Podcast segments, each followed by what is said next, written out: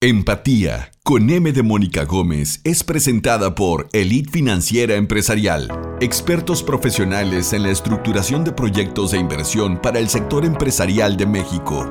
Emprésate. Este episodio es patrocinado por la AM, Asociación de Empresarios de México.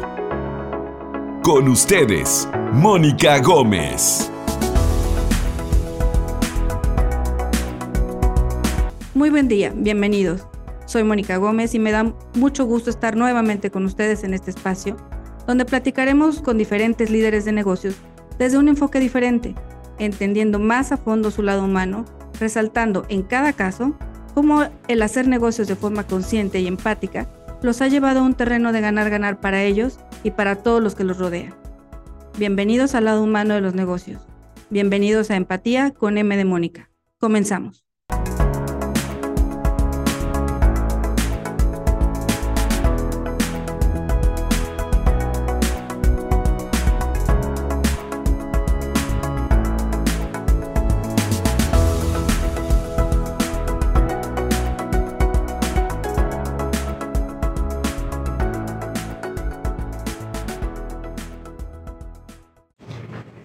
Tal? Muchas gracias por volvernos a acompañar en nuestro podcast de empatía con M. Mónica Gómez. Hemos tenido muy buena respuesta por parte de ustedes y nos encanta la visita que tenemos el día de hoy. Tuvimos la suerte de eh, poder tener la disponibilidad de la doctora Unice Rendón, que es una socióloga política y políticas públicas. ¿Así es, Unice? ¿Voy bien? doctora en Sociología Política y Políticas Públicas, sí. Muchas gracias.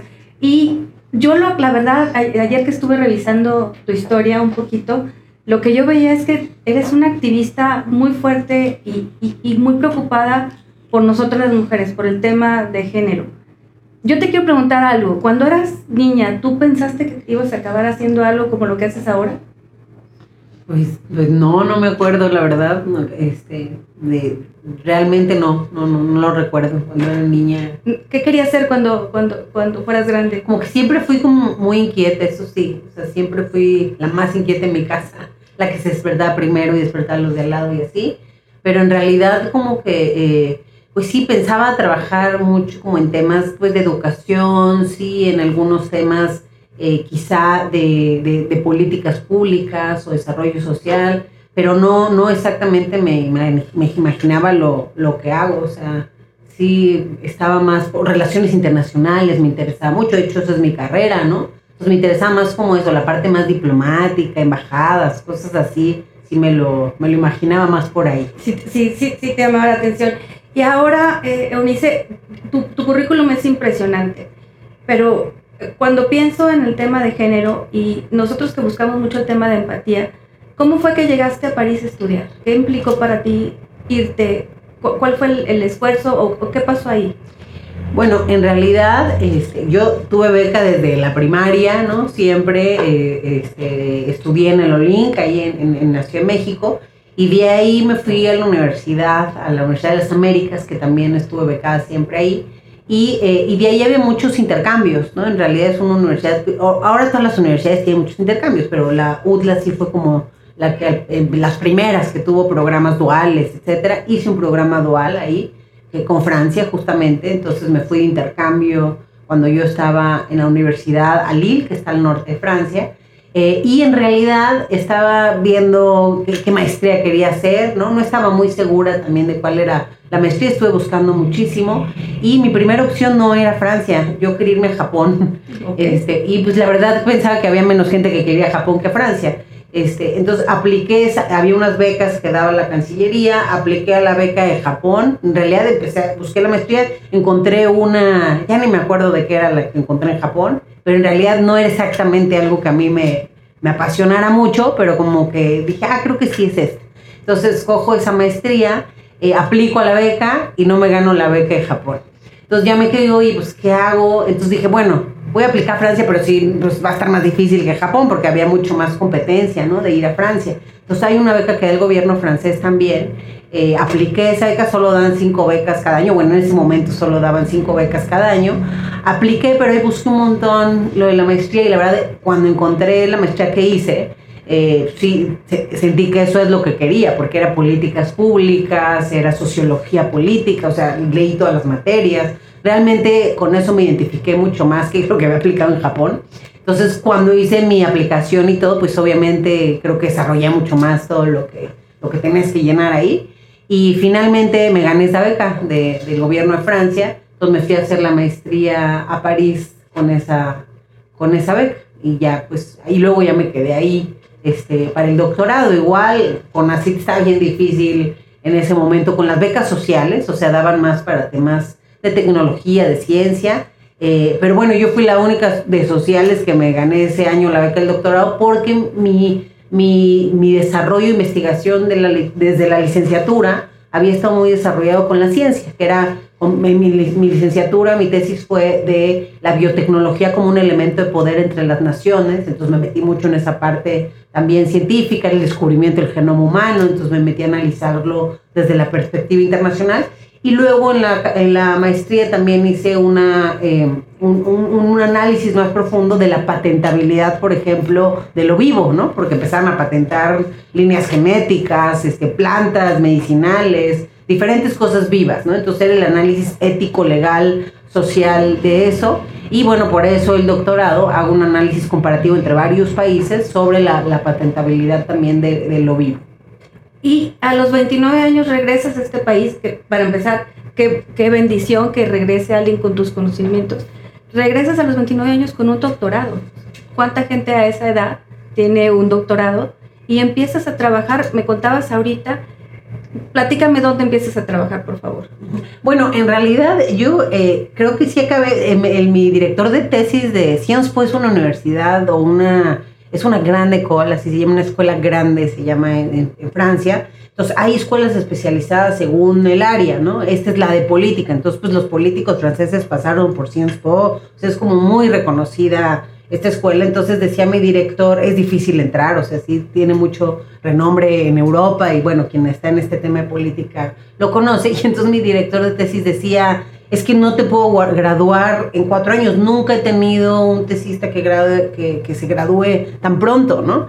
Entonces eh, pues, yo le decía, oye, por favor, yo ya nada más quiero ser doctora, ¿no? Ya, por favor, ayúdame este, para que acabe, porque también eh, yo soy muy intranquila, entonces yo sabía si me, tenía ahí otros tres años ya, o sea, me iba a perder, porque además la, la investigación de doctorado pues requiere mucho tiempo estar solo, estar investigando, estar sentado, escribiendo, etcétera, y pues yo soy, mi perfil es más intranquilo, la verdad. Entonces también en el doctorado me di cuenta que no me quería dedicar a la investigación. O sea, a pesar de que pues mucha gente que hace el doctorado, ese es el perfil, a mí me gusta la investigación, pero más aplicada. O sea, que si pudiera eh, o sea, echar mano de esas herramientas, pero cómo lo podía hacer en un, en un elemento más vivencial, más real, ¿no? No solamente en de estudiar el fenómeno, sino cómo puedes impactar en ese fenómeno que estás estudiando. Entonces, bueno, logré, eh, logré eh, que, me, me, graduara mi, mi, director, casi que además me dijo, este, pues si consigues quienes sean los sinodales antes del 16 de diciembre, y, que pues, tu tesis pase la prueba de que es este, sostenible, pues, o sea, que se puede presentar, eh, lo hacemos. Entonces, pues, ahí me tienes escribiéndole y eso se conecta mucho también como llegué a México. Pues yo me ponía a buscar quién está ahí, a ver, ¿sabes qué? Quiero que venga el director de salud pública de la Organización Mundial de la Salud, porque mi tesis tiene que ver con eso.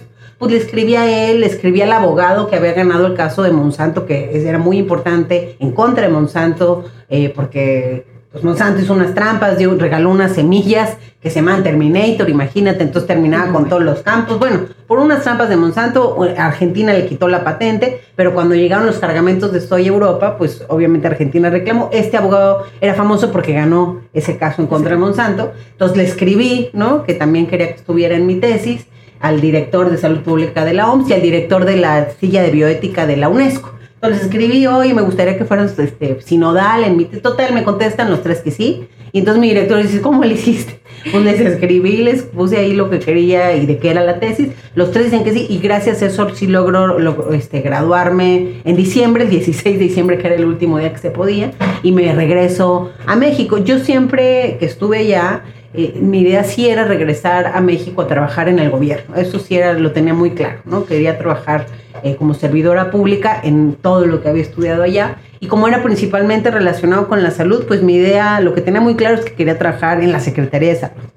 Entonces yo busqué en la página todas las áreas que había. Yo hice un, como un internship, ¿no? Un internado ahí este, una práctica profesional. Mientras estaba en Francia, estuve unos meses en el Instituto Nacional de Medicina Genómica en México, entonces pues ya tenía una primera aproximación. Eso, yo siempre trabajé mientras estuve en el doctorado, porque pues, tampoco tenía mucho dinero, la verdad. Entonces tenía la beca, pero de todas formas siempre trabajé al lado, menos los últimos meses que sí me encerré mucho, pero siempre trabajé. Al mismo tiempo que hice el doctorado, me surgió una oportunidad también este, que, que ayudaba a lo que yo estaba investigando, de ir a Chile y hacer una maestría. Entonces, en medio del doctorado hice una maestría también, otra, ya tenía la de sociología política, pero me fui becada por los, este, los institutos nacionales de salud de Estados Unidos a Chile durante este, casi 10 meses que hacía la investigación de lo de las patentes y eso, que era parte de mi tesis doctoral, pero al mismo tiempo estudié una maestría en la Universidad de Chile de bioética. Entonces, eso lo hice en medio del doctorado. Estuve un año en Chile, me regreso a Francia, acabo ya ahí. Este, también tuve un, un, este, un pequeño periodo de práctica en, en, la, en la WIPO, que es la, la, Organización Internacional de la Propiedad Intelectual. Entonces, tuve un verano intensivo ahí en la, en la organización en Suiza. Entonces, bueno, anduve por todos lados. Finalmente regreso, ya tenía bastante idea de lo que quería este, pero pues no, no conocía a nadie, esa es la verdad. O sea, como que llegué pues, pues, a mandar currículum, a ver cómo le hago para entrar a salud, eh, pero quería que fuera algo más dirigido, o sea, como quiero esa área y ahí voy a buscar, ¿no? Entonces mandé un montón de mails a todas las áreas de salud que me interesaban, no me contestaron casi nadie, ¿no? Este, y, pero tuve la suerte que cuando llegué a México el doctorado en el aeropuerto estaba el secretario de salud. Es que es increíble esa historia. O sea, tú tomando tu maleta recién, recién eh, graduada de un doctorado y te encuentras al secretario de salud. Estaba ahí porque él tenía mucha, tenía mucha relación con Francia y justamente su hija creo que estudiaba allá y venía en ese avión y como él era secretario pues lo habían dejado pasar donde las maletas con un con un este, credencial, con algo. Entonces estaba ahí. Este, y pues yo dije, no, esto es el destino, yo tengo que hablar con él. Eh, entonces yo también de chiquita era mucho más, bueno, ahora lo soy, pero ya me da más pena, ahí no me da pena nada. Entonces me acerqué, oye, este, yo quiero trabajar en la Secretaría de Salud, acabo de terminar mi doctorado, no sé qué, o sea, con una tarjetita, güey, mándame un mail. Ah, ok escribe una carta de motivación, porque así se hace mucho en Francia, ¿no? Porque quería trabajar ahí. Total que me llamaron, me entrevistó primero el particular, ¿no? Este, ya un mes después lo logré ver a él. Ya de mientras busqué un montón de gente en salud, tuve varias entrevistas este, también el ministro Cosío me ayudó un poquito con eso, en fin. Entonces logramos este, tener, logré más bien tener varias entrevistas. Cuando veo al secretario, le digo, oye, mira, fíjate que sí, de mi tema, él me sugiere incluso ver con Jofepris también un tema para la ley de biotecnológicos. Entonces ya había un montón de lugares de salud y en eso, este, me voy al único que no tenía que ver con lo que yo había hecho, ¿no? Yo había hecho patentes, biotecnología, salud, este, biotecnología para la salud, la perspectiva ética y social de todo eso. Entonces sí tenía que ver porque siempre estuvo metida en lo social, antropológico, en la parte local.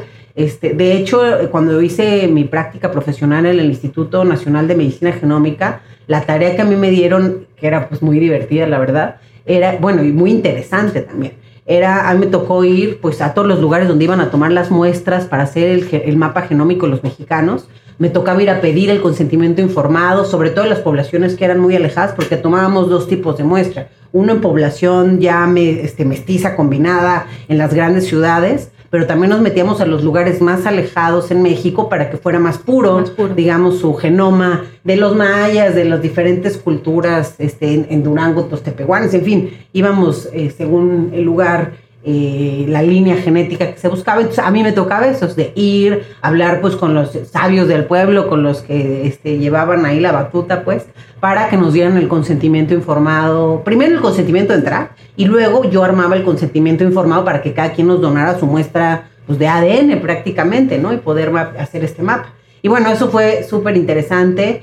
Y, bueno, también retador, porque la gente, por ejemplo, ve lugares en donde no saben leer ni escribir, tampoco saben leer y escribir en maya, ¿no? O sea, entonces, porque creían que la solución era, bueno, hazlo en maya. sí, nada más que tampoco saben leer en maya. Entonces tuvimos que encontrar incluso gente en los lugares que nos ayudara a platicarles, ¿no? En su idioma de qué se trataba para que realmente supieran de qué iba este, la investigación, eh, hicimos consentimientos informados en imágenes, en fin. Entonces, bueno, ahí era mi aproximación que había tenido este, ya con México. Y bueno, eh, finalmente ahí ya con, con la plática eh, con Córdoba logro entrar, pero en el área de violencia.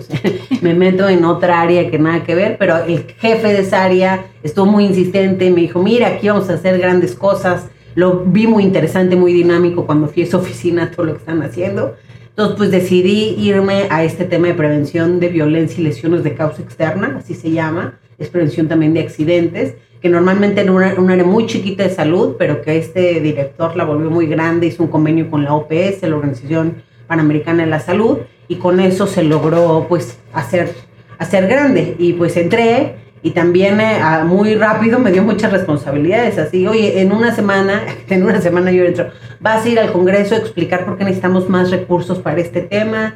Oye, pues como si yo te dije, ¿no? Que no era Nada más era la tarea de esa semana. Y ya me metió. Eunice, yo, yo te oigo y oigo la historia de una mujer muy valiente siempre, digo, además de que ha sido rompiendo esquemas y, haciendo cosas que no se hacen normalmente, oigo a una mujer que, que va y busca el trabajo que quiere, que va y tiene la, el doctorado que, que, necesita y, que, y que analizó que es lo mejor. Y durante tu trabajo en el gobierno, creas esta red viral. Y yo, por lo que te estoy oyendo y por lo que, por lo que sé de ti, y empiezas a, a, a, enseñarlos a las demás mujeres a ser valientes. Cuéntanos eso, por favor. Bueno, en realidad Red Viral surge primero con un enfoque de juventud, ¿no? Más que otra cosa.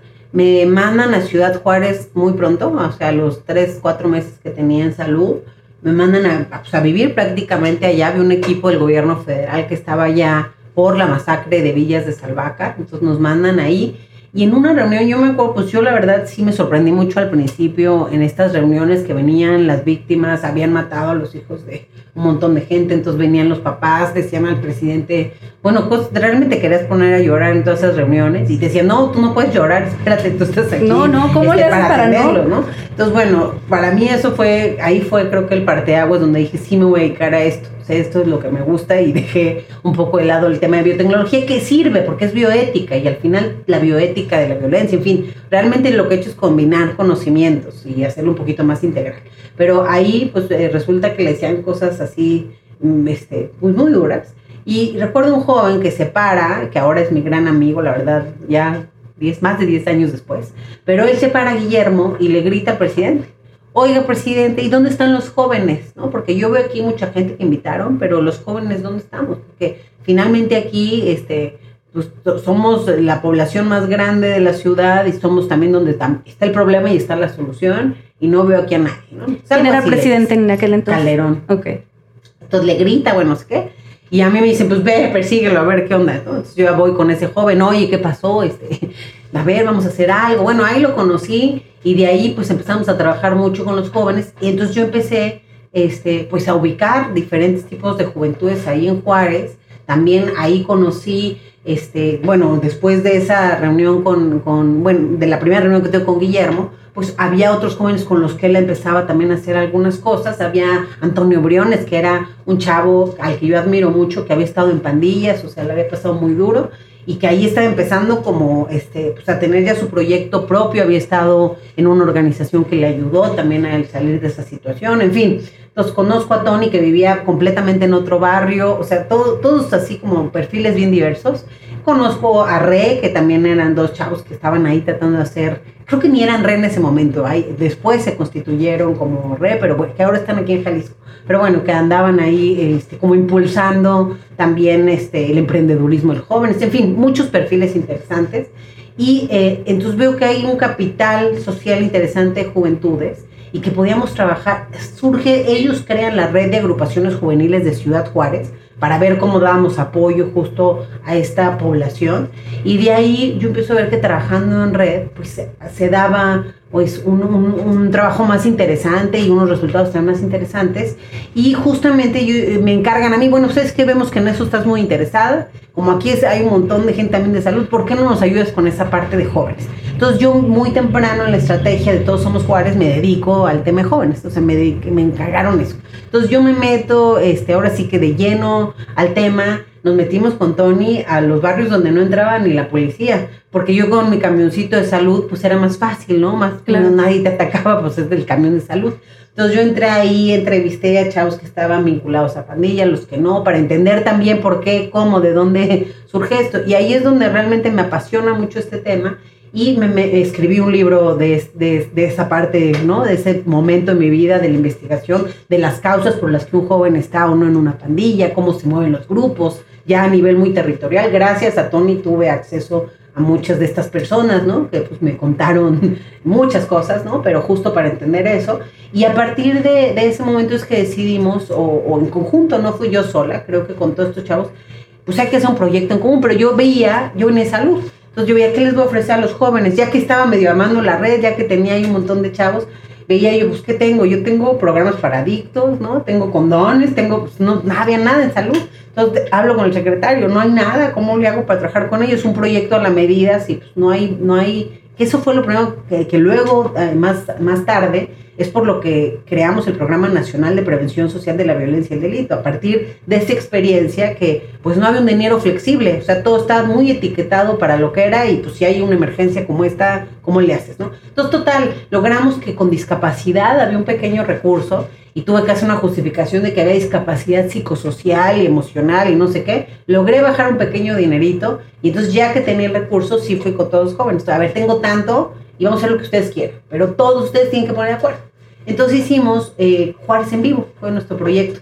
Juárez en Vivo fue pues eh, mostrar la cultura, el arte de la ciudad, en fin, la, la cuestión positiva es del arte y la música. Entonces fue un concierto muy grande, pero que lo planeamos durante meses, así como ocho meses planeando el concierto, este, en donde pues todos los permisos, quién iba a venir, cómo iba a estar, y toda la publicidad del concierto lo hicimos con chavos que grafiteaban, ¿no? Que los convocamos y entonces bardas por toda la ciudad, que muchas de bardas siguen 10 años después, pues promocionando esto de Juárez en vivo. La marca la hicimos con ellos, todo el diseño, finalmente con muchas de estas juventudes. Y bueno, Juárez en vivo, eh, y ahí fue el parteaguas y de ahí nace también Red Viral no te voy a contar toda la historia, pero es muy interesante, muy Tú metido cuéntanos con todo lo que puedas contarnos porque está interesantísimo. al final, ya que tenemos, ya ve, porque aparte el gobierno me decía, ¿cómo? ¿Un concierto? O sea, pero ¿cómo? Tú estás loca. Y esos chavos que los de salud. Así, ah, que venían de pronto chavos pues, de pandillas, de los grafitis, yo los citaba en el camino real de Ciudad Juárez, entonces era como, de hecho me regalaron un cuarto, lo hicimos oficina y yo era la que realmente usaba ese cuarto, ¿no? Nadie más. Entonces yo ahí metía a todos los chavos, era nuestro búnker, pues, para trabajar entonces todos venían ahí, entonces estaba, se armó un ambiente padre porque todos sentían que era su espacio, ¿no? Claro. Entonces, bueno, armamos esta cuestión eh, de Juárez en vivo y ya que tenemos todo listo, ya todos como, bueno, pues a ver quién sabe qué está haciendo esta chava, pero pues ahora, ya, y al fin ya traen los jóvenes y eso ya, ¿no? Nos quita un peso encima, pues. Sí, ya nos entretuvo. Este, entonces estaba yo en eso y una semana, y ya todos sabían que iba a ser en julio nuestro concierto, ¿no? Ya tenía yo recursos, todo, un montón de cosas en medio, pero ya estaba listo y íbamos a traer a chavos de las colonias. Tony dio esa idea, hay que traer también los de la periferia, ¿no? Que no logran llegar hasta acá. Entonces teníamos autobuses que iban a traer a los chavos, o sea, tenemos toda la logística. Ese mismo día iban a hacer como una pintas y concursos también de los grafiteros para que el que ganara se llevara su kit. Este, todas las asociaciones que no tenían dinero las pusimos a que fueran las que vendieran la comida, o sea, todo era con un enfoque muy social íbamos a traer a Nortec, Nortec era eh, quien, bueno, fue quien estuvo ahí, quien cerró el concierto, y todo lo demás eran bandas locales.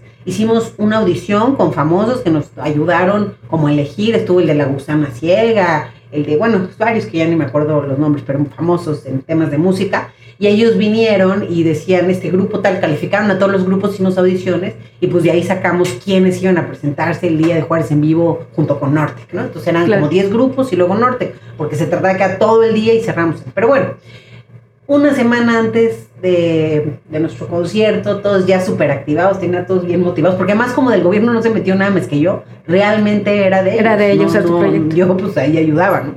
Este, y pues se, me, se mimetizaron mucho conmigo, o sea, por eso tengo grandes amigos también de esa red, ¿no?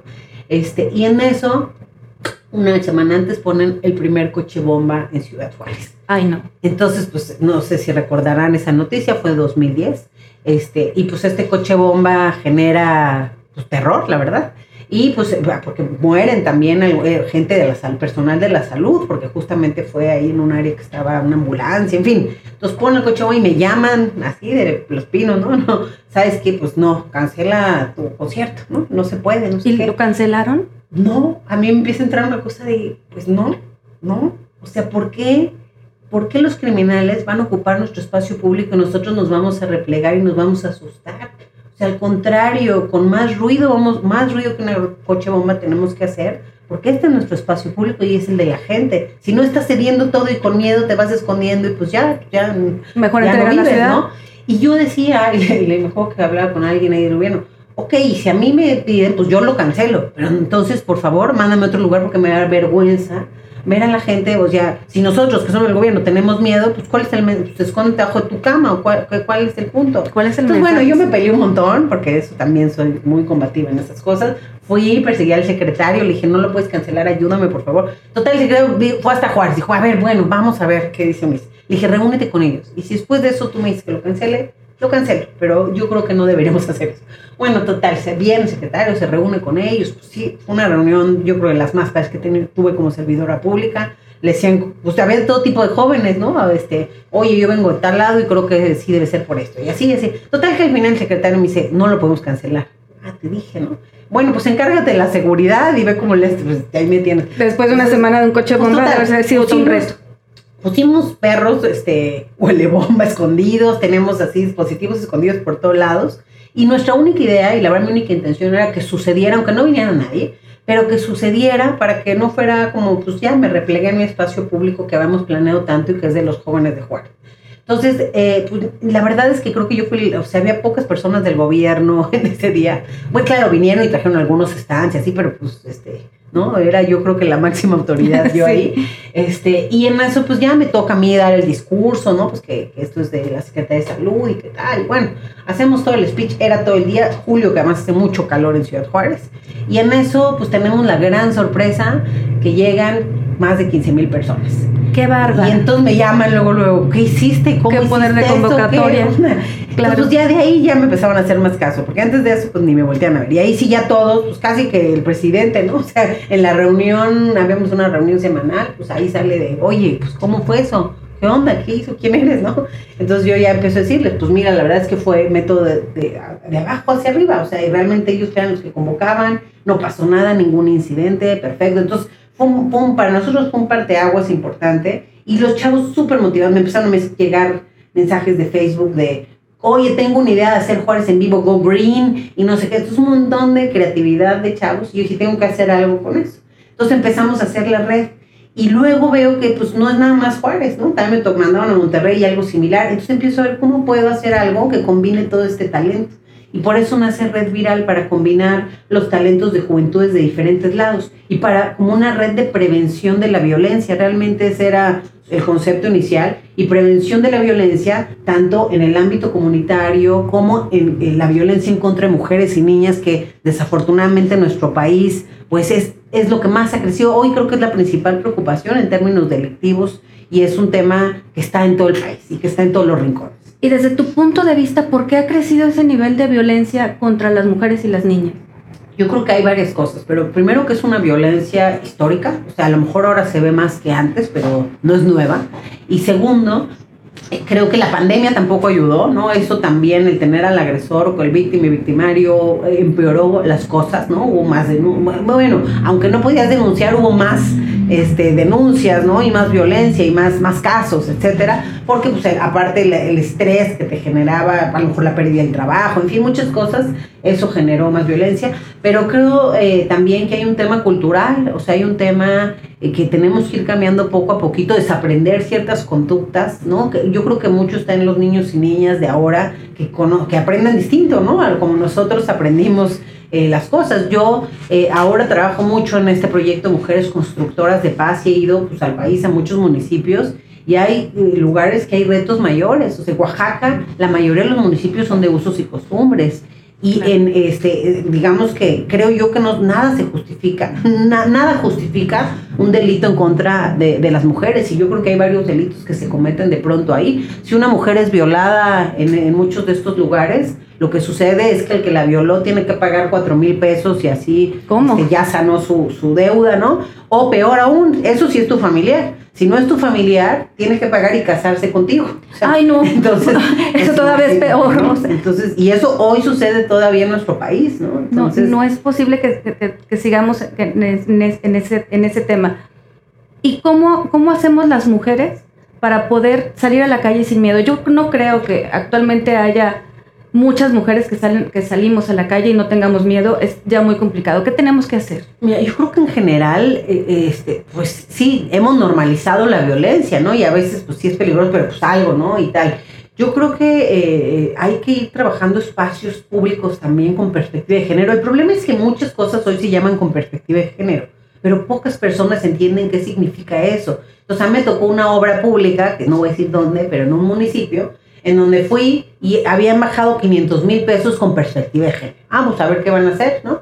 Pues lo que hicieron es levantar la calle, no, la misma calle que está construida, la levantaron y la volvieron a construir. Pero además, con los albañiles que están ahí, que se la pasaban gritándole de cosas A a, las las mujeres, ¿qué mujeres, y bueno, hubo hasta un problema porque uno estaba borrachito, le gritó, le dijo, vino el esposo, y ya estaban peleando, en fin. Entonces, el punto es cómo realmente hacemos estos espacios públicos y estas políticas con perspectiva de género. ¿Y qué significa eso? O sea, ponerte estos, como dice Indira, que acá anda también con nosotros, estos lentes violeta, ¿no? Y a través de la mirada de una mujer ver las cosas. Por ejemplo, un callejón, tú ves ahí un callejón, un espacio. Si tú te pones esa perspectiva de género, ahí yo veo un riesgo de que me toquen, que me manoseen, que me griten, que me... Entonces, ¿ya qué puedo hacer para evitar eso? Nosotros con Mujeres Constructoras de Paz hemos hecho ese tipo de transformaciones en muchos lados del país, de Ciudad Juárez, en Estado de México, en Tlaxcala, en Oaxaca. Eh, por ejemplo, en Ciudad Juárez, que tengo una de las redes que más quiero, la verdad, y más admiro, esa ya tiene cuatro años y son poderosísimas esas mujeres. Y son mujeres que al final habían llegado ahí para trabajar la maquila, que vivían al sur o viven al sur de Ciudad Juárez, que es una zona pues con muchos factores de riesgo y muchas vulnerabilidades, y que viven en pequeñas casitas, ¿no? En hacinamiento muchas veces, porque son, son estas viviendas que se construyeron muchas, pero diminutas, ¿no? Y con mucha falta de acceso a muchos servicios. Pero bueno, están ahí para trabajar en la maquila. Pero ¿qué es lo que sucede? Que de pronto tienes gente pues de Veracruz, de, de, este, de Coahuila, de, otros lados. Entonces no hay una identidad común. Entonces algo que nos pasó muy bonito con la red de mujeres constructoras de paz es que el proyecto fue su primer, su, su primer proyecto de identidad común. Entonces le pusimos urbivillas a todo color porque era urbivillas del Prado y era horrible. O sea, en realidad, pues sí, había neumáticos tirados. Más que nada era horrible la situación en que tenían a las personas. Es decir, neumáticos tirados, miles de neumáticos tirados en las calles, ¿no? Como basura, basura, así montones por donde pasar. De hecho, cuando escogí ese lugar, quien venía conmigo dijo, ¿por qué escogiste ese? Fuimos a cuatro, ¿por qué escogiste ese? Yo, porque sabes que es el peor y ese, lo que hagamos se va a notar. Claro, O sea, claro, todo, y- todo es avance. Y entonces, por ejemplo, ahí para el riesgo de las mujeres y para el riesgo en general, lo que hicimos es también resiliencia, que es lo que nosotros hacemos con nuestros proyectos. ¿Qué significa la resiliencia? Convertir un problema en oportunidad. Entonces, ¿qué es lo que hicimos? Esas llantas que eran basura y horror, todas las agarramos, las limpiamos, las pintamos de colores, hicimos juegos para los niños, me eché así un chorro de tutoriales para eso, juegos para los niños, hicimos este, macetas con, de colores con plantas, hicimos eh, adornos para las paredes, pintamos más de 2.000 casas ahí con diseños de muy coloridos, entonces por eso ahora se le conoce a ese pedazo como urbivillas a todo color y la gente se siente orgullosamente de urbillas a todo color. Y entonces por eso yo digo que eso generó una identidad entre gente que era de muchas identidades. Yo sin, sin los vecinos y vecinas no hubiera logrado nada. Las mujeres de ahí fuertes, resilientes, con una vida difícil muchas veces, este, y, y, pero pues que todos se sumaron al final y armamos esta red que hoy, yo ya no estoy ahí, y ellas cada vez consiguen más cosas y cada vez está pues mejor ese asunto y creo que tiene que ver con ese empoderamiento que también a veces se requiere. Muchas veces cuando las mujeres han sufrido violencia, tienen la autoestima también muy abajo, ¿no? Sienten que pues, ya, nada. cualquiera que suframos violencia al final nos baja toda nuestro, nuestro, nuestra dinámica laboral desde la, la que sea. Claro. Entonces, pues también se trata de eso muchas veces en este programa, de apoyar primero psicoemocionalmente, de empoderar por ahí y después de empoderar económicamente, porque muchas mujeres también se quedan en el, en el ámbito de la violencia por dependencia económica. Entonces se trata también de pues, cómo ponemos nuestro granito de arena para que no dependas económicamente y a lo mejor te animes a salir este, de ese círculo, ¿no? Ahí en Tepito tenemos un proyecto productivo muy padre, que hicimos una marca de ropa, hemos trabajado igual muchas cosas como todo esto que te cuento en Juárez, Tepito es otro barrio que trabajo hace más de 10 años, y ahí conocí también mujeres resilientes, fuertes, la reina del albur, que es Lourdes, que se murió desafortunadamente hace un par de años, pero ella fue mi, mi guía ahí, ¿no? De la mano con Mayra Valenzuela, que es una defensora de derechos humanos del barrio. Eh, las siete cabronas de Tepito finalmente, pues por eso pues, se, se, se, conocen así, ¿no? Porque es un barrio muy de matriarcado, la gente de Tepito tiene identidad, tiene pertenencia a su barrio y nosotros desde ahí nos agarramos para hacer un proyecto de prevención. Entonces hicimos muchas cosas, este, hicimos el Safari Tepito con Daniel Jiménez Cacho, que es una obra de teatro que llevamos a mucha gente al barrio de Tepito y pues este, incluso cuando, cuando contratamos a la gente para Safari Tepito, era pues cómo hacemos una discriminación positiva para los que nunca contratan a nadie. Entonces, ¿qué hicimos? Pusimos anuncios de solamente aplica si has estado en la cárcel. Porque nadie quiere contratar a los que han estado en la cárcel. Claro, sí, por supuesto. ¿Cómo los vamos a reinsertar? Entonces, pues todos estaban sacados de onda ese anuncio. ¿Qué? Ah, pues es que esos nunca nadie los quiere contratar. Entonces contratamos a esos que habían estado en la cárcel y eran nuestros choferes no de Safari Tepito, iban en las motos, recogían a las personas en el andén del metro y las llevaban a las obras de teatro. Jiménez Cacho llevó a actores famosos a vivir al barrio de Tepito durante un, un, mes con, con, un, con un host, ¿no? Con alguien que lo recibía ahí. Entonces, durante ese mes ellos tenían que ver qué cosas tenían en común en su vida y armar una obra de teatro entre el tepiteño y el actor. Entonces íbamos a ver las obras de teatro a las casas. Bueno, se volvió muy famoso, de boca en boca, la verdad se nos llenaron tres temporadas ahí. Y luego armamos uno en Ciudad Juárez también con Jiménez Cacho.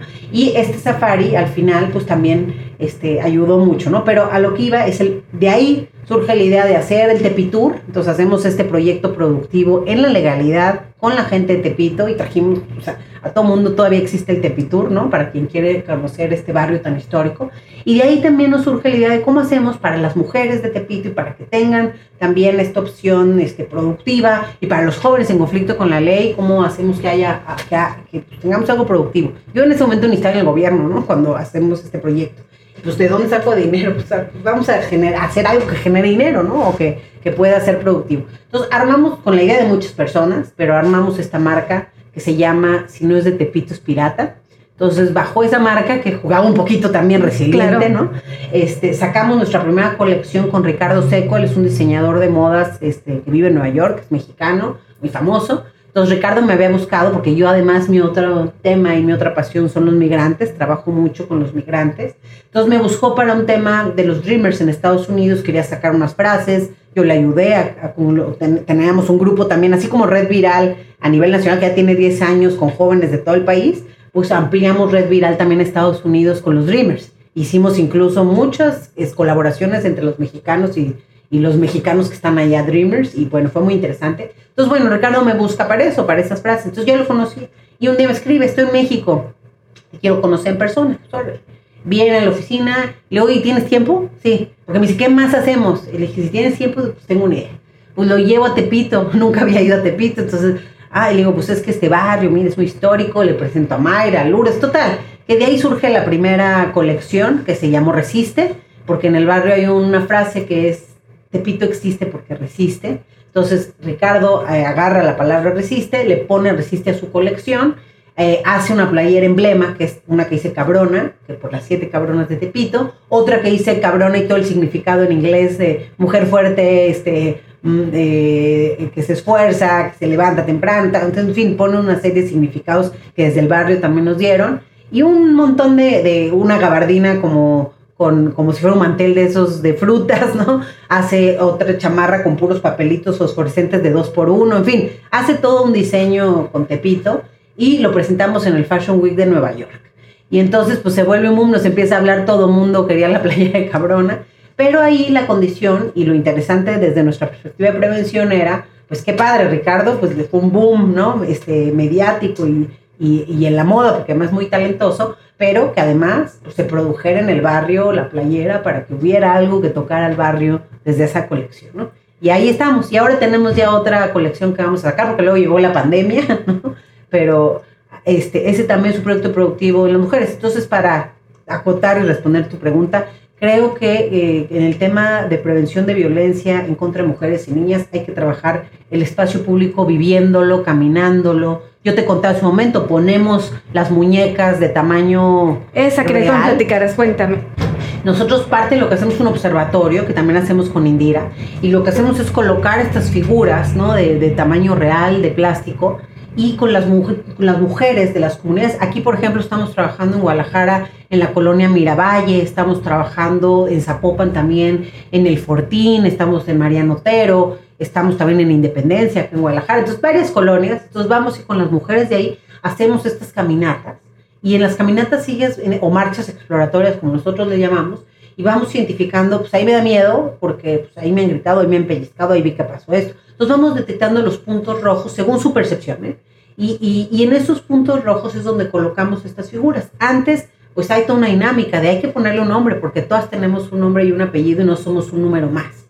Entonces le ponemos un nombre, ¿no? Fabiola, Pati. Ayer le pusieron Paola en, en, en, ¿en dónde fue? En el Fortín. Ayer en el Fortín le pusieron Paola porque nos contaron que hace unas semanas, hace poco mataron a una mujer ahí en el Fortín y se llamaba Paola. Entonces, eh, simbólicamente le pusieron Paola esta muñeca y los, las colocamos. Y entonces, ¿qué es lo que vamos viendo? Durante cinco días vamos analizando qué le pasa a esa muñeca. Entonces, pues les pasa de todo, ¿no? Les pasa, se la roban, de pronto, oye, ¿crees? Pues ya no está aquí, ¿no? Este, las mujeres niñas se encargan de irla observando, cada quien tiene la responsabilidad de mañana, tarde o noche, y entonces, este, con eso vamos haciendo un análisis pues, más introspectivo, ¿no? ¿Ustedes por qué creen que pasó eso? ¿Qué peligro hay aquí? ¿Qué significa? Y entonces a partir de ahí sí dar los datos duros, las leyes, la parte este, más técnica, pero a partir de una experiencia también pues más vivencial, pues, y más, más, este, de, de, de incluirlas a ellas en esta observación, ¿no? Entonces hacemos eso y luego en esos espacios es donde modificamos algo, obviamente, para que eso deje de pasar, ¿no? Incluso nos pasó hace poquito en Naucalpan, pues había una escalera que mujeres y hombres les daba miedo, pero las mujeres ya habían sido, pues hasta había habido violaciones, o sea, robos, de todo. De hecho, está junto a una escuela, un, un así pasillito de muchas escaleras, pero así muy oscuro, pero tenías que pasar por ahí para tomar el camión o para hacer un lugar de paso. Entonces, cuando hablamos con la, la, profesora de la escuela, la directora, pues también dijo, sí, sí, aquí es el terror, pero aquí es la escuela y pues ni modo. Bueno, nos metimos a la escuela y había carteras, no sé esto lo que había dentro de que pues los robaban y lo aventaban a la escuela. Entonces, bueno, total, agarramos ese lugar, ahí colocamos la muñeca, la picaron, le hicieron de todo y después transformamos el espacio. O sea, pusimos todo de colores, pusimos todas las escaleras con mensajes también que fuimos construyendo con la comunidad, pusimos varios mensajes eh, un, papá cargando a sus bebés también, ¿no? Un hombre con sus bebés, una mujer también, este, policía, o, sea, como quitar estereotipos. Ahí trabajamos mucho también, por ejemplo, con los niños cuentacuentos. Entonces volteamos los cuentos, ¿sabes qué? En vez, hay, hay una autora que hizo eso y agarramos esos libros y pues en vez de que sea la cenicienta es el ceniciento y aquí es el Blanconieves y aquí es el Rapunzel y en vez de que se deje crecer el pelo, se deja crecer la barba y lo salva la chava, ¿no? Entonces, el punto es de que nadie estamos predeterminado a nada. Tú puedes ser lo que quieras según tus características, tus deseos y tus ganas, ¿no? Entonces, pues trabajamos eso mucho en toda la comunidad. Y ese lugar, por ejemplo, volvimos a colocar la muñeca esa que le habían hecho de todo y no le pasó nada, de verdad.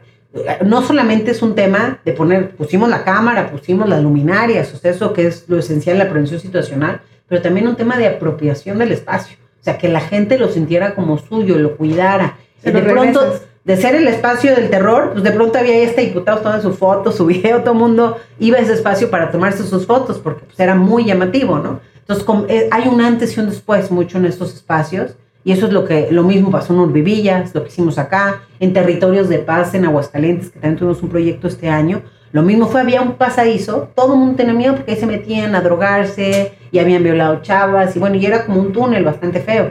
Puesto que es lo que hicimos? Primero platicar con los chavos del túnel. Oye, a ver qué pasa. o sea, vas te metes directo. Aquí también, ¿eh? O sea, al final, ¿quién me va a rayar mis murales? Ustedes son los que voy a ver primero porque no quiero que me rayen mis murales y porque se trata, mucho lo que nosotros trabajamos se trata de incluir.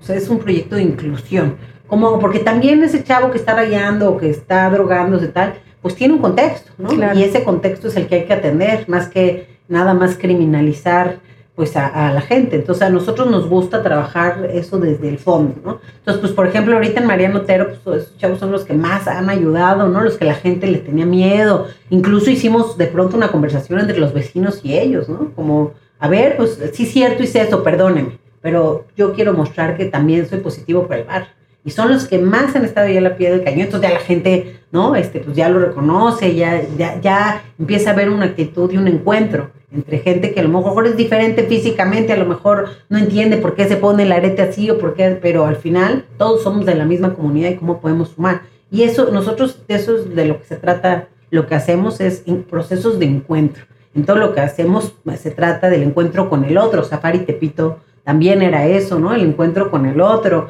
este, estos proyectos de territorios de paz, de mujeres constructoras de paz, también muchas veces en las comunidades, pues me cae mal la vecina, ¿no? Y, ay, es que le entra la basura, es que ese señor es odioso. Entonces se trata también de mucha mediación. ¿Sabes qué? Vamos a mejor ser solidarias, porque al final más vale que nos ayudemos a que nos estemos atacando. Entonces hacemos talleres de proyectos productivos también según la localidad mucho la medida. Por ejemplo, ahí cuando conocí a Gina, en Michoacán estábamos armando este, deshidratadoras de frutas. Y eso era para viudas de la violencia, para mujeres viudas de la violencia. Armamos una muy grande en Apatzingán, el corazón de Apatzingán. A través de los padres de la iglesia encontramos a estas mujeres, porque dije, ¿qué hago? Pongo una convocatoria en el periódico, ¿cómo no? Entonces, con los padres de la iglesia, en Bola de Nieve, nos fueron presentando a estas mujeres. y logramos tener como 100, de algunas de ellas fueron también saliendo del proceso, pero finalmente sí, como con 60 de ellas, logramos armar una cooperativa, construimos la fábrica, de la Universidad de Michoacán vinieron y las capacitaron, ¿no? Este, para que supiera, primero las capacitamos en trabajo en equipo, porque pues también, ah, tú yo, trabajo en equipo, que fueron varios meses, luego todo el tema de deshidratación, luego la marca se llama Viva Fruit, esta empresa, y bueno, ahí sigue esa empresa en Apatzingán, ¿no? Pero la armamos con puras mujeres que tenían pues un problema o de violencia o, de, o, era, o habían enviudado por la violencia también, porque pues, el marido se lo habían matado por alguna situación ahí en Tierra Caliente. Y, este, y bueno, ahí también fue pues otra vez empezar de abajo y, y ver cómo este, el encuentro entre ellas podía generar algo positivo para todos ¿no? y todas de verdad es una suerte que estés ahorita trabajando aquí cerca en Guadalajara. Es increíble la cantidad de proyectos y de actividades y de acciones que, te has dedicado a hacer y a dejar este mundo mejor.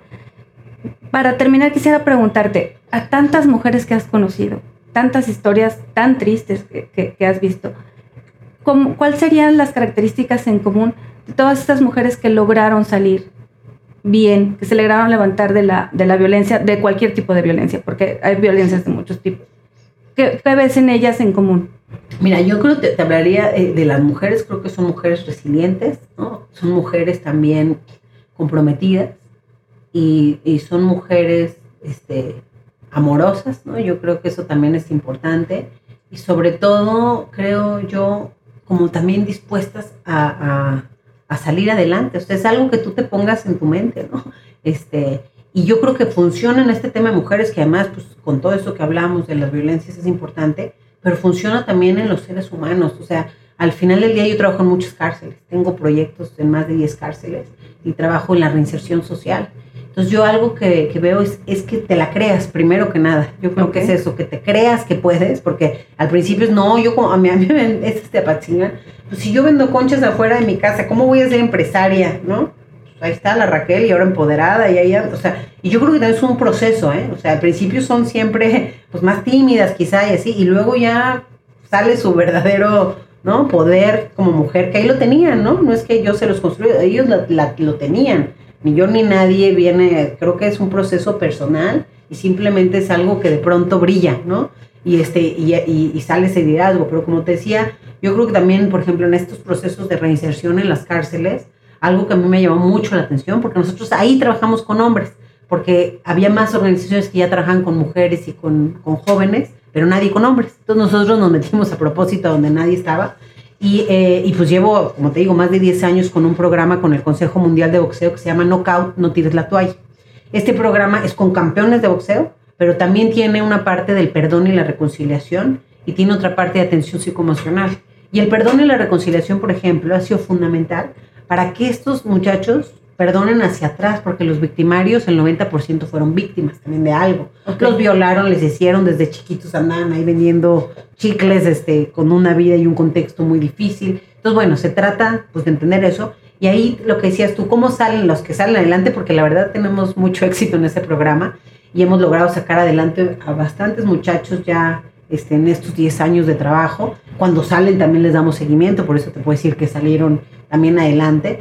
Pero creo que es ese tema, primero se la creen que pueden y luego se trata de trabajar también tus emociones, de trabajar este, finalmente una reflexión muy introspectiva, ¿no? Y también, pues a veces hacia atrás, poder este, pasar a la, siguiente cosa. Ayer nos contaba una mujer aquí, en este caso también, eh, en la independencia, hace unos días, dice ella, yo al final era una mujer violentada, a mí me marido me pegaba, ¿qué? Y yo siempre pensaba, porque eso nos pasa muchas veces, pensaba que pues me tenía que quedar con mi marido por mis hijos, ¿no? Porque cómo iban a ir a familias separadas. Y no me ponía a pensar que era peor que mis hijos crecieran en una familia violenta, ¿no? Que claro. finalmente los iba a dañar más. Hasta que un día él me grita, me, me empuja, me pega, veo a mi hija llorar muchísimo, amigo, así. Y ese momento se me quedó en mi mente y de ahí agarré la fuerza. Me dice, le hablé a mis papás que me apoyaron, ¿no? Y me puedo regresar, este, ayúdame, no sé qué, lo que consigo. Eh, algo, no sé qué, ella trabajaba, entonces pues tenía este, recursos, un poco de recursos al menos para irse, y pues decide irse, ¿no? Y ya, nunca regresó, dice que el padre fue, porque eso pasa mucho, fue, y le llevó mariachis y le llevaba, en fin, y este, hasta que pues ella ya tomó esa decisión, pues, ¿no? Y me dijo, y a partir de que tomé la decisión, ya todo fue hacia adelante, pero ese momento me costó mucho. Entonces yo creo que son momentos también que marcan en las mujeres, en las personas, la vida, y sobre todo dejar esta violencia que a veces nos da pena, nos da pena decirle de al lado, ¿cómo decir que, que, este, que, me, que, a mí me, pega. Entonces yo creo que salir de ese círculo, quitarte la pena, echar, pensar en ti, ¿no? Pensar en tus hijos, en los, en los tus seres queridos, y a partir de ahí este, salir adelante y no siempre entender que no todos, no todos somos iguales, ¿no? Y hay que ser empáticos. Cuando alguien está en un momento de violencia, creo que lo peor que puedes hacer es, ay, pero es que eres tonta, o sea, ¿cómo, no? Nadie está en los zapatos del otro. Entonces no sabemos cuál es su proceso, no sabemos qué está pasando. Lo primero es ayudarte a lo mejor psicoemocionalmente, tratar, ¿no? De, sacarte de donde estás. Y luego poco a poco, lo demás es un proceso y es un proceso personal y que creo que debemos respetar si realmente queremos ayudar a la persona. Yo, creo eh, que, que, todo tu éxito y toda la labor que haces es precisamente por, por esa empatía que, que muestras. Yo creo que te vemos fuerte a ti, yo creo que cualquier mujer, cualquier inmigrante, cualquier niño tiene la seguridad de poderse agarrar de tu mano y salir. Yo creo que eres todo un ejemplo, de verdad. Y, creo que de verdad eh, deberíamos involucrarnos más como sociedad, porque nada más estamos atrás criticando que el gobierno no hace, que, todos los demás, y no estamos haciendo todos algo. En, este caso, te agradezco muchísimo el ejemplo de empatía, que, nos queda más claro el concepto contigo que con, que con nadie. Y por otro lado, me gustaría que nos dijeras cómo te podemos ayudar para dejar aquí abajo en, las notitas del podcast dónde te localizamos y en qué te podemos apoyar, porque tenemos que movernos. Pues mira, yo creo que todos podemos poner un granito de arena en algo. Ahorita, por ejemplo, estamos queriendo trabajar con Cisco System en la cárcel. Ya tenemos un proyecto hecho a andar. Nos faltan computadoras. Si tienen computadoras que ya no les sirvan, a lo mejor en su oficina, porque aunque sean viejas, en la cárcel hay más viejas. Entonces, ese es un proyecto en la cárcel. Y yo ahorita, yo personalmente voy a donar cuatro computadoras, pero estoy buscando más porque necesitamos al menos unas diez para que podamos empezar ese proyecto que Cisco va a capacitarlos y va a certificarlos en programación, en varias cosas, pero se requiere eso. Entonces, si alguien tiene una computadora ahí de su oficina que ya la tenga al lado, tal, o además o quiere donar una nueva como yo, pues adelante. O sea, eso nos ayudaría mucho ahorita en ese proyecto en particular. Y eh, aquí en Jalisco también estamos con el de Mujeres Constructoras de Paz. Este sábado vamos a pintar ahí en María Notero, eh, junto al Mercado Solidaridad. Quien quiera venir y pintar con nosotros, ahí vamos a estar en una pinta masiva con vecinos y vecinas para acabar la cancha transformar ese espacio público. Estamos trabajando con Pez Felino, que es un artistaza de acá y que está haciendo cosas muy padres y muy bonitas para que vayan y se tomen también su selfie ahí. Tenemos dos de nuestros murales, además, son de realidad aumentada. Quien quiera ir y tomarse y salen los, ahora sí que las figuritas y te da unos mensajes de género. Y eh, entonces nos pueden buscar, aquí vamos a seguir en Jalisco en varias otras cosas, en varios municipios, quien quiera también participar, pues todo nos ayuda al final, o sea, para las mujeres necesitamos un montón de cosas, ¿no? Entonces, realmente puede ser, si también quien da algo en especie, ¿no? Pues cuadernos, por ejemplo, para la, este, que podamos ahí hacer los talleres con ellas, o, o no sé, en fin, realmente lo que, lo que lo que puedan aportar, o gente que diga yo sé de esto y yo podría dar un capaz, por ejemplo, una capacitación de empoderamiento económico o de, en fin, de lo que se les pueda a ustedes este, surgir, ¿no? De esta parte emocional que también trabajamos mucho con las mujeres, pues ahí, ahí estamos, este, a la hora en pintura también siempre nos sirve porque nos dedicamos justo a esa transformación del espacio público. Ahorita queremos empezar otra, otra transformación física en Atlas, la colonia Atlas de acá, entonces, bueno, lo que, lo que ustedes quieran, pues este, adelante. A mí me pueden contactar en mis redes y ahí pueden ver también muchos de estos proyectos, las fotos, las imágenes, los testimonios, este, tanto de Agenda Migrante como de Viral, que son mis dos organizaciones. Y, este, por ejemplo, los migrantes, hablamos con Gina, que ahorita muchos empresarios están faltos de mano de obra. Entonces, ahí podríamos aprovechar la mano migrante porque hay muchos migrantes muy capacitados, ¿no? Que jóvenes y con un perfil de trabajadores muy, muy bueno. Y ahí puede, podemos ayudar también en esa, o quien quiera ayudar, se puede ayudar también con esta mano de obra y ahí eh, tenemos nosotros una alianza con el Instituto Nacional de Migración para los permisos y lo que se requiera y que estén en orden, pues, ¿no? Entonces eso podemos ayudar y, también es otra cosa que ofrecemos. Entonces me pueden buscar a mí, mis redes son Eunice Rendón, en Instagram, en Facebook, en Twitter, todo es Eunice Rendón, así que es, que es mi nombre. Y también pues en nuestras redes de Red Viral, que es, también estamos así en Facebook, en Twitter y en Instagram, y, este, y en Agenda Migrante, que igual es arroba Agenda Migrante en Facebook y en Twitter. por supuesto que, lo, que, queremos apoyar, porque hablar contigo eh, motiva a movernos. Tenemos que hacer algo y tenemos que ser parte. Y yo creo que algo que a mí me ha movido mucho y me ha funcionado es hay que ver siempre el cómo sí. O sea, el cómo no es más fácil, claro, pero el cómo sí también se puede. Y si algo no me salió, pues veo a quién busco. Yo, yo soy así, busco a todo mundo. La verdad, busco, pido, este, platico y creo que eh, ser insistente a veces ayuda y el ser insistente entra en este, pues cómo sí, cómo sí puedo ayudar, porque repito, el cómo no, pues es más fácil. No se puede porque está bien difícil, porque eso es imposible, ¿no? Entonces, el, el, chiste es eso, creo yo, pensar cómo sí podemos hacer las cosas. Cómo sí podemos. Te, te, agradezco muchísimo el ejemplo de vida que nos das y el tiempo que nos, que nos has regalado el día de hoy. Por supuesto que, que cuentas con todo nuestro apoyo y gracias por hacer lo que haces por este país y por haber regresado. No, muchas gracias a ustedes. Gracias. Nos vemos en nuestro siguiente programa. Esperemos eh, que les haya gustado y la verdad nos quedamos con un, con un gran mensaje. Gracias.